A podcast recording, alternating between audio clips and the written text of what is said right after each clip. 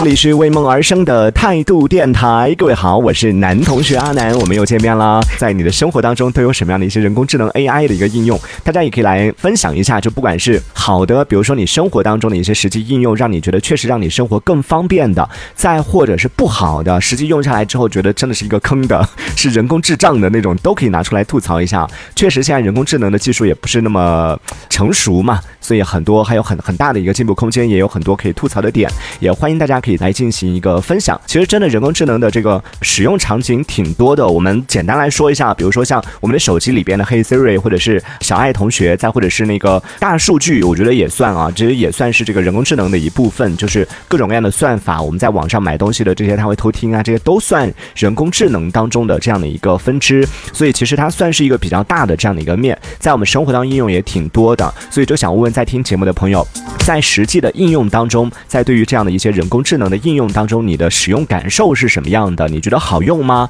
当然有不好用的，也可以来吐槽一下。好像大家还是有一些经验的。看到 哦他说我就是一个机器白痴，什么人工智能在我的手里应该都会变智障吧。就不太会使用是吗？我觉得，如果说就是有一些东西就是这样的，就电器这件事情本身不是每个人，特别是当然这里没有任何的这个性别歧视啊，就有一些女孩子确实对于一些电器啊、设备啊这一类数码产品，可能相对来说不是那么擅长使用。但是我们所说的人工智能，我觉得如果人工智能你都玩不来的话。这不是你的问题，这是开发者的问题。为什么叫人工智能？它就是要为了方便我们，对不对？你说你这个设备比较复杂，你相机比较复杂，或者说你某一个这个啊比较高科技的这种设备比较复杂，需要专业的人员来操作，那是情有可原的。它技术难度放在那个地方嘛。但人工智能本来就是为了方便人，就让人可以解放双手，或者说是给我们的生活带来便利而存在的一种技术。如果说就人工智能你都没办法很好的使用的话，那一定是开发者的问题，他没有开发好这个设备。一定要让所有人，哪怕是家里的八十岁、九十岁的爷爷奶奶，你看现在各种各样的这个呼唤式的这些设备，就是语音助手什么的，你直接一喊他出来，你要干嘛，你都不需要说专业的，一定要说什么什么他才能怎么样，你就直接问他现在几点了，报时什么的，他都能给你就相应的这样的一个回应。这就是需要，就是我觉得成熟的人工智能是需要做到这一点，不是需要我们人去配合它，而是需要它来配合我们人类的需求，对不对？这才是人工智能它存在的意义嘛。还有七七。不是吃吃，他说，分享到了一个经历啊，这个看完之后也是哭笑不得的一个经历。他说，之前和爸爸去买洗衣机，然后洗衣机和冰箱它都是带那个小爱同学的那个功能的，而且洗衣机和冰箱它是在两个区，它不是放在一起的，中间是有一段距离的。结果呢，那个推销员为了展示他的洗衣机有多么的智能，可以智能唤醒它有多么的强大，就在洗衣机旁边就喊了一声“小爱同学”，结果洗衣机没有搭理他。然后呢，再隔了一条街那边的冰箱 回了回了一句在呢，就扯着嗓子喊回来的。后来这个推销员也是很尴尬的，就在那个地方喊了洗衣机小爱同学喊了五分钟，结果洗衣机依旧没有搭理他。这个只能说可能真的洗衣机的听力没有冰箱好吧。也是一个使用这种人工智能演示的一个大型翻车现场，所以真的人工智能，人工智能在某种时候啊，它还是存在一定的，比如说网络不好的时候，对不对？作为一个新手司机，就会有一个感受，就以前会觉得开车是一件，一方面是要考你的车技，另外一方面要考你记录的这样的能力。比如说像我小时候，就我爸他们跑长途啊什么的，完全没有地图，也没有什么路标的，完全都是靠大脑，就他的大脑里边就是一个活地图，到哪个地方要左转右转，哪个路口要怎么走，这些都是完。全靠大脑来记的，但现在的人开车基本上不需要记录，基本上就是打开导航，你甚至走了十遍，完全还是不知道的路都是没有问题的。像我自己就是这样子，就第一次跑长途的时候，心里边挺忐忑的，但是第一次顺利的跑完了一次长途之后，就发现啊，原来跑长途那么简单哦。就他让你往左就往左，他让你上桥就上桥，他让你下桥就下桥，就感觉是很方便。但还是会有，包括像这个啊，我们说到的地图啊、导航啊这些，它其实也是人工智能的一部分嘛。这样的一些使用场景也常常会有翻车的时候，比如说导错路啊，再或者是啊最常见的就是没有信号的时候，当你去到没有信号的一些路段的时候，它就没办法实时来进行导航。如果当然它有一个功能是离线地图，你有下载好的话还好，但如果你没有提前进行下载的话，那哦哦。不好意思，你就真的是迷路了，神仙都救不了你了，只有网络能救你。所以，真的人工智能有的时候还是在生活当中会存在一定的这种啊局限性，或者说有一些弊端。所以欢迎在听节目的朋友可以来分享一下，说一说在生活当中，实际生活使用当中有没有过这样的一些啊，使用人工智能的时候翻车的时刻，再或者说是在实际的生活当中，让你觉得人工智能给你的生活带来的一些便利，都可以来讲一讲。然后欧他还说到了啊，家里边的使用人工智能的一个经历，他说只有我一个人觉得对着家用电器说话很尴尬吗？你是在讽刺我吗？讽刺做 DJ 的人妈？每天对着这些设备，对着话筒，然后对着电脑，冷冰冰的电脑说话。他说：“呃，我们家刚买小米音响的时候呢，我妈可喜欢跟小爱同学聊天了，我在旁边听的呀，都脚趾都抠出了 两室一厅了，真的太尴尬了。会有一点点有这种感觉，就是在跟手机跟 Hey Siri 的时候，在跟他讲提出一些需求啊什么的，会有一点点觉得有点不太好意思，就老是麻烦人家的那种感觉。还有七七不是吃吃，他说去海南旅游的时候租了一辆车自驾，然后目标是大海游泳，结果呢，导航把我们带到了一座山上。”而且是很陡峭的那那种山，在海南想要找找到一座山，我觉得也挺不容易的吧。下山呢也是着实体验了一把过山车，没有下海先爬山了。然后最后我们也是翻了一座山，找到了海。这个时候应该想起，在那山的那边，海的那边有一群蓝精灵。对，我觉得导航也没错嘛。就你要看到最美的风景，总是要经历这个翻越高山之后才能够看到大海，对不对？所以最后还是看到海了，也没错了。好，那也欢迎大家可以继续来和我们分享一下，在你的生活当中有没有过这种使用人工智能啊翻车的经历，或者是人工智能给你的生活带来的便利。其实说到人工智能在生活里边比较常见的一个场景，或者说比较常见的一个使用的这种功能，应该是我们很多人家里边都有的，就是语音助手的这个东西。比如像什么 Siri 啊，或者说是小爱同学啊，再或者小度啊这一类的，最基础的使用功能可能就是请这个小爱同学报个时间，问个天气，再或者说是打电话给谁。那稍微深度一点的呢，它可能可以来用来帮你算算算术题呀，再或者是推荐一下餐厅啊，查点资料啊什么的。再深一点的，甚至我觉得可能算是日常生活当中的资深的这种智能设备 AI 设备的一个资深玩家，然后可能就会配到了。家里的整套的智能家居，比如说有这样的场景，可以大家来想象一下：一会回到家之后，开门之后你就不用去摸黑里边去找那个开关在哪里，你一开门它就自动打开灯，这是最基础的。然后当家里边温度过高的时候，它会帮你自动打开空调；然后家里边太冷的时候，会帮你自动打开暖气。再厉害一点的话呢？它可以把它设置成为，就是你，比如说你每天早上起来说一声早安，它就帮你把窗帘打开，把音乐播放好，然后咖啡帮你煮好。晚上睡觉之前太困了，就只要说一声晚安，你都不用去关灯，不用起来动一动啊什么的。可能很多朋友都有这种经历啊，就当你窝在床上看电影啊或者干嘛的时候，那有时候困了，你再起来关个灯啊什么的，一下子又醒了。所以现在智能家居就解决这个问题，你只要躺在床上说一声晚安，它就帮你把灯也关了，把窗帘也关了，电视也关了，闹钟。帮你上好，然后空调加湿器帮你调到最适合的那个温度和湿度，就让你美美的，就是一切都是那么顺其自然的，很自然的就进入到睡眠的状态当中。就这些听起来感觉好像哇，好神奇的一些操作，然而在现在的生活当中其实都是可以实现的，而且这些其实都是。听起来感觉很复杂，但只要你钱到位，这些都是非常基础的智能化生活的一部分。所以今天就想要跟在听节目的各位朋友来聊一聊，说在你的生活当中有没有人工智能 AI 的参与？如果有的话，可以来和我们分享一下你的使用感受是什么样的。用下来之后，你觉得哎，是真的是给你的生活带来了很多的便利呢，还是说给你的生活制造了很多的麻烦呢？也可以来吐槽一下。其实这真的是一个非常大的话题啊，它涵盖到的这个面。是非常广的，从我们刚刚说到的智能家居，然后到各种各样的大数据算法，然后包括到现在再大一点的所谓的城市的智能化的这样的管理规划、智能医疗、智能交通等等，这些都是和这个 AI 人工智能是相关的。所以感觉把这个话题拆开来说的话，我们聊一个月可能都聊不完。所以今天我们主要聊的是说离我们生活比较近的，大家能够想得到的生活当中比较常见的人工智能的应用场景都有哪些？大家可以来分享一下。那刚刚我们说到了关于智能。语音助手和智能家居的这样的一个部分。接下来咱们就顺着这个部分往下说啊。最近刚好有听过一个词儿叫做指令性语言，听到这个词大家能理解是什么意思吗？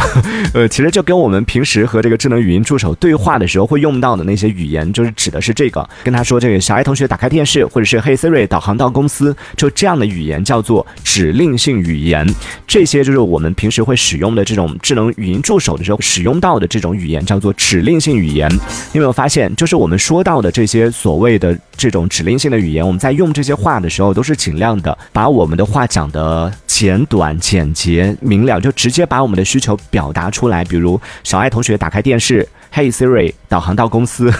真的是把我的 Siri 叫醒了。就这一类的语言，就直接讲出来，就直接把你的诉求表达出来的这种方式，就叫做指令性语言。就你不会加各种什么麻烦你，请你小爱同学，请你帮我打开电视，麻烦你帮我导航到公司，不会用这种就所谓的礼貌性的这种语言。而且在你得到帮助之后，你也不会去说一句谢谢你啊，小爱同学，谢谢你啊，Siri。呃，说到这个，其实我之前呃跟我身边的有一个朋友，他真的是很喜欢用这种就是智能语音助手，什么事情都就我跟他在聊天的过程里面聊到一个什么东西，聊到比如说明天天气啊，就类似的，或者是聊到一个什么冷知识啊什么的，他立马就会叫出来，嘿 Siri 就开始问说，你说那个去帮我查什么什么东西，帮我去了了解什么什么东西是怎么回事儿？就我觉得 我们现在是两个人聊天吗？还是说还有一个人在旁边？那你跟他聊好了，我走。就有这种感觉，问，因为是属于这种语音助手的重度使用者嘛，我就看他经常在用这种，我感觉像是命令的口吻、命令的这种语气，在跟这这些设备在聊天的时候，我就会问他，我就说，你老是用这种方式去跟你的手机对话，你不会有压力吗？然后他就觉得，跟手机对话有什么压力啊？我就说，你老是去麻烦别人，但是你又不说什么请啊、谢谢啊这些，你不会觉得？不好意思吗？像我的朋友说你神经病，莫名其妙跟手机要什么情什么谢谢啊？他就是一个冷冰冰的机器，就是一个手机，他又没有情绪，就算我骂他，他也不会觉得我没有礼貌啊。然后听他这样一说，我就觉得，哎。好像真的是不是 让我自己都一度产生自我怀疑，觉得是不是我自己有问题啊？就在生活里边跟真人打交道的时候，我本身都是有一点社恐的人，结果在跟机器打交道的时候，反过来会考虑很多他的一些情绪啊什么的。但是各位朋友们，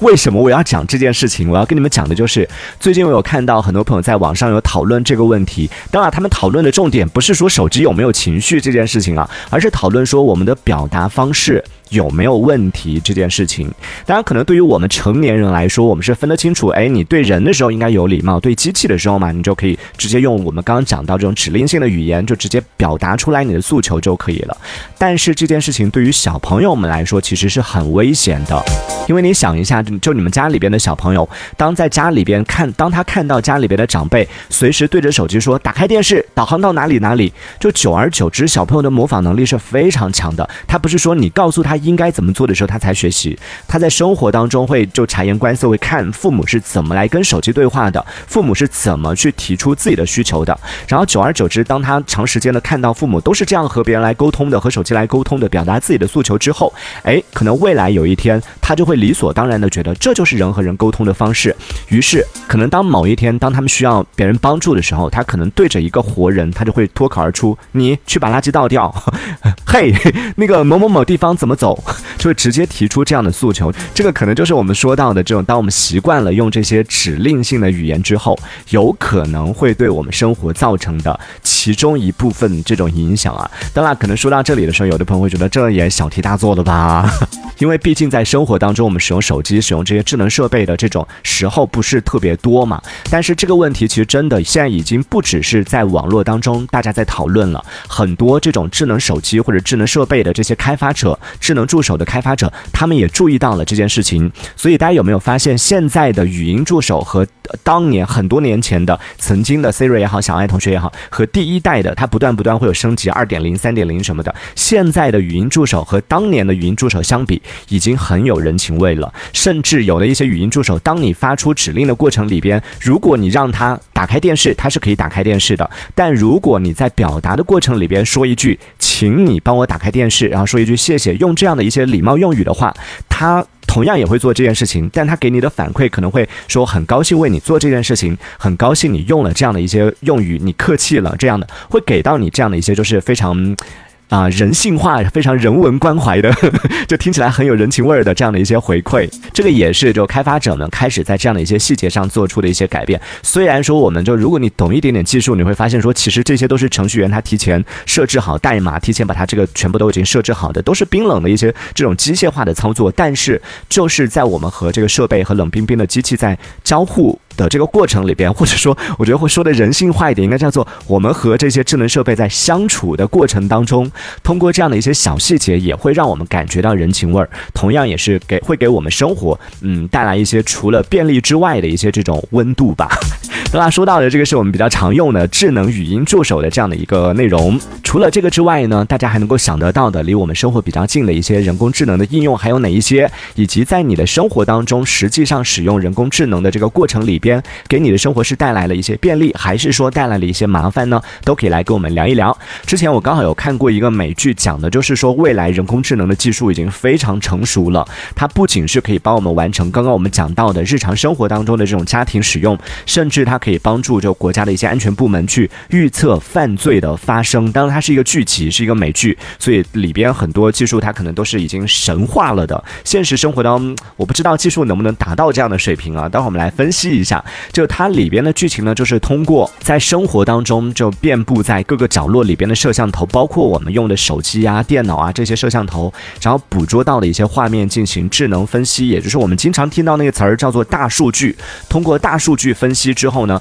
啊，去研究每个人的言行举止、你的表情、你说的话，然后可能会有的一些行为来预判我们所说的预判你的预判，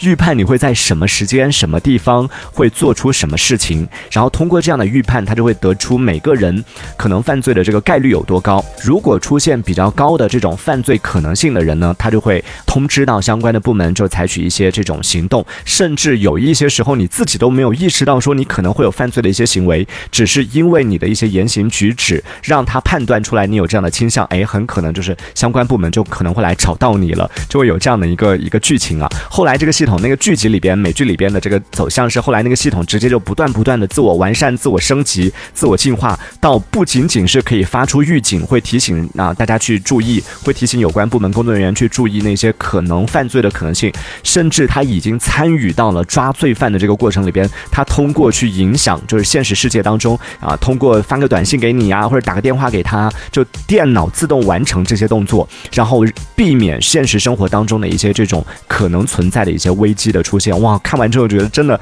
人工智能已经上天了。当然，那个已经是很多年前的一个剧集了。当时在看的时候就觉得哇，人工智能也太厉害了吧，电脑也太厉害了吧。怎么可能实现这些技术？但是现在过了那么多年之后，你就发现这些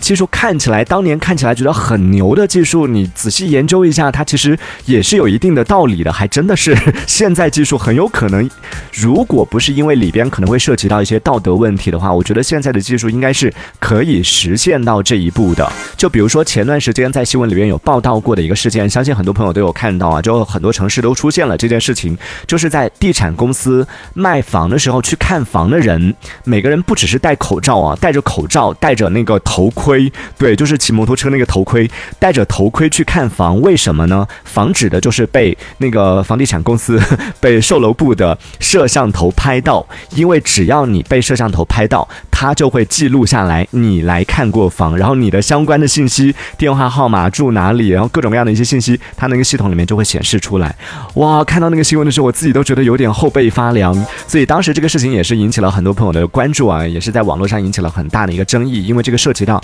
侵犯个人隐私，你没有得到我的允许的情况下，然后他也没有张贴告示，虽然他会提醒你说你已经进入监控区域，但他没有提醒你说他会采集你的面部信息，他其实我们的这个面部信息也算是我们的个人信息嘛，他并没有提醒你说会采集收集你的个人信息，然后会记录在案或者有相关的这样的一个啊建立起来相关的数据库，并没有这样的提示，所以在一定程度上也是侵。犯了我们个人的一个这种隐私，紧接着呢，就出现了类似的关于这个人脸识别技术的一些讨论，其实在网络上也是出现了很多。比如说，有的小区它的这个门禁，它可能是为了方便嘛；有的它可能是刷卡，然后有的也有的业主可能不经常带卡，于是它这个系统升级就升到了直接你就可以扫脸进入。这个在网上也是引起了很多朋友的讨论，就说，哎，这个它到底是否是合法的，以及我们就是有没有权利拒绝去采集、收集自己的个人的面部信息的这件事情，在网络上网络上也是引起了很多朋友的一个讨论啊。甚至之前新闻上还有说到嘛，就说这个手机 APP 里边，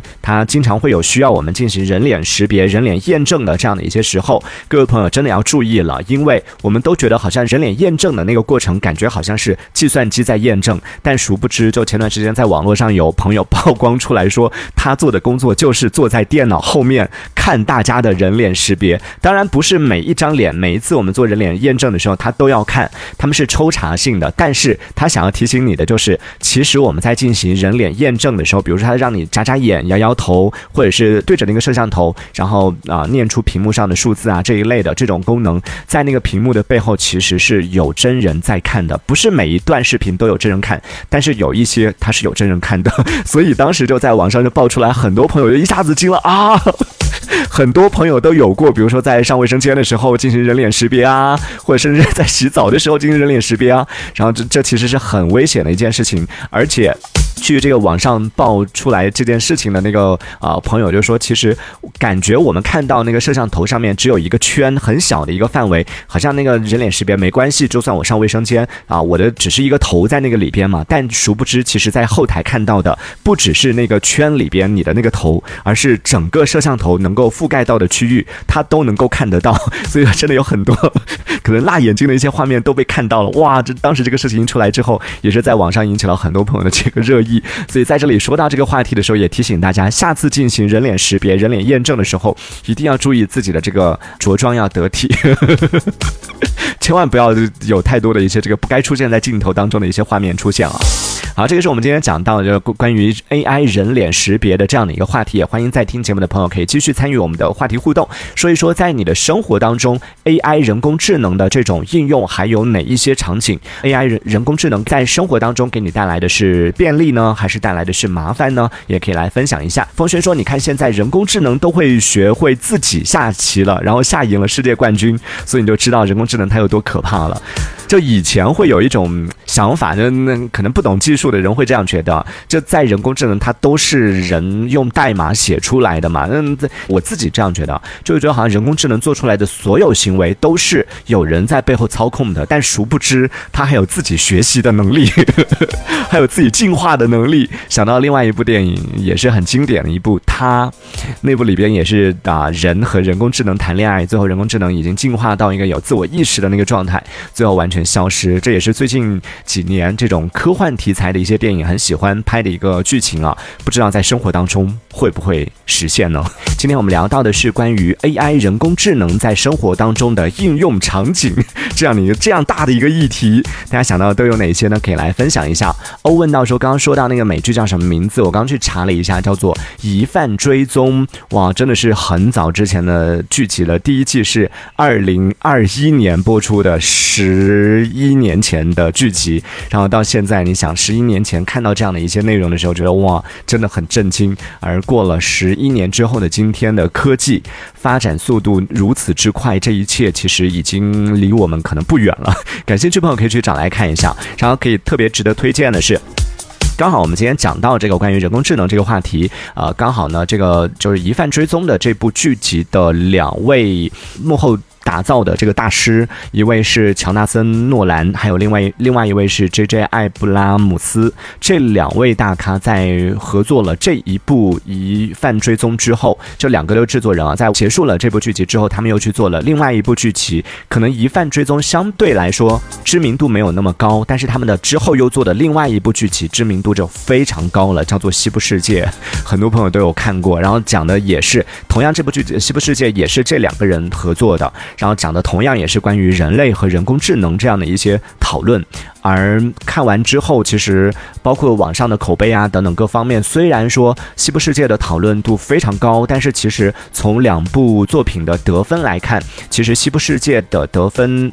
呃，抱抱歉，这个得分我没有注意去做这个对比。《西部世界》网上就看过两部作品的朋友讨论下来，就觉得好像《西部世界》其实没有《疑犯追踪》那么。精彩会有这样的感觉啊，所以大家可以去看一下。但它其实是两个讨论的是两件不同的事情，就是两个不同的这样的一个剧情。但是呢，里边有一个啊核心，就是关于人类和人工智能的这样的一个讨论是相通的。所以刚好说到呢，也可以推荐一下这两部剧集，一部叫做《西部世界》，这个是大家都知道的；另外一个是叫做《疑犯追踪》。好，那继续说回到我们今天的节目当中，我们刚刚说到的这个关于人工智能的这些有很多，比如说像刚刚讲的那些生活当中的实际应用，大家都是。是可以真实的感受得到的智能家居啊，或者是这个 Siri 啊、小爱同学啊这些智能手机啊，这些都是可以直接的感受到的。还有一些是我们不太能感受得到，甚至你常常会忘记它的存在的，就是所谓的大数据算法这件事情。最直接的就是我们经常会讨论的，说我们在聊天的时候是不是被我们的手机监听了？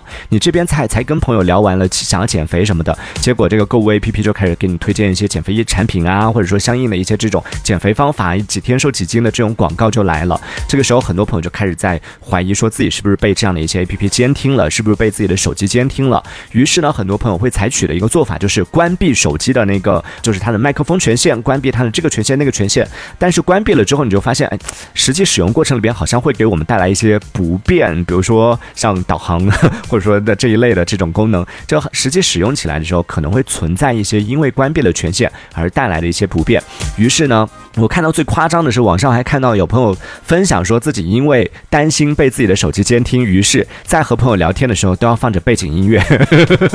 盖过自己的声音。那和朋友聊天是要靠吼的吗？什么？大声点，听不见。这也太夸张了。于是呢，最近真的有一家公司是做出了一个技术，是挺厉害的。它也不算什么新技术了，但是它研发出来了一款这个 A P P，就是只要你开着这个 A P P，首先它不会影响到你，就它不会很吵，它不会影响到你聊天，但是它会放出比较低频的一个声音。我们人呢可能不太能察觉得到，但是你的手机是能够清楚的察觉得到的。当你说话的时候，它就会有啊相同的频次。比如说啊，我们正在讲减肥这个事情，它就会会有一些别。别的干扰的一些内容，然后同时出现，就让你的手机同时在听七七七八八很多很多别的一些东西，就干起到这样的一个干扰监听的一个作用啊。那这个是现在就是有一家公司做出来的这样的一个技术，但目前为止呢，这这是国外的一家公司做的一一款产品，暂时现在只能支持就英文，在英文聊天的过程里边，它会智能，它智能在哪里呢？一方面它会播放一些就干扰的一些信息，但它不是说随便播放一个内容，它会根据聊天者的。语速以及你聊天的状态，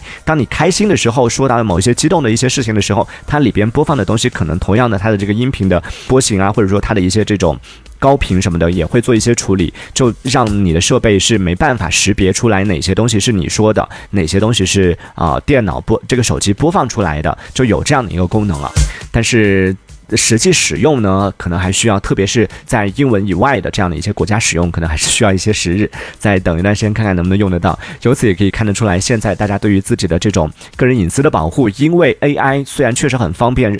，AI 人工智能它的这个技术确实给我们的生活带来了很多的便利，但同时在这个过程里边也确实给我们造成了很多的一些困扰，甚至是影响到了我们的正常生活。就比如说偷听我们说话这件事情，就一定程度上是让我们觉得啊，很多朋友觉得不太开开心。的，那在这个时候呢，他也是啊，有各种各样的一些技术，看看能不能 防止，能能不能有到这样的一个。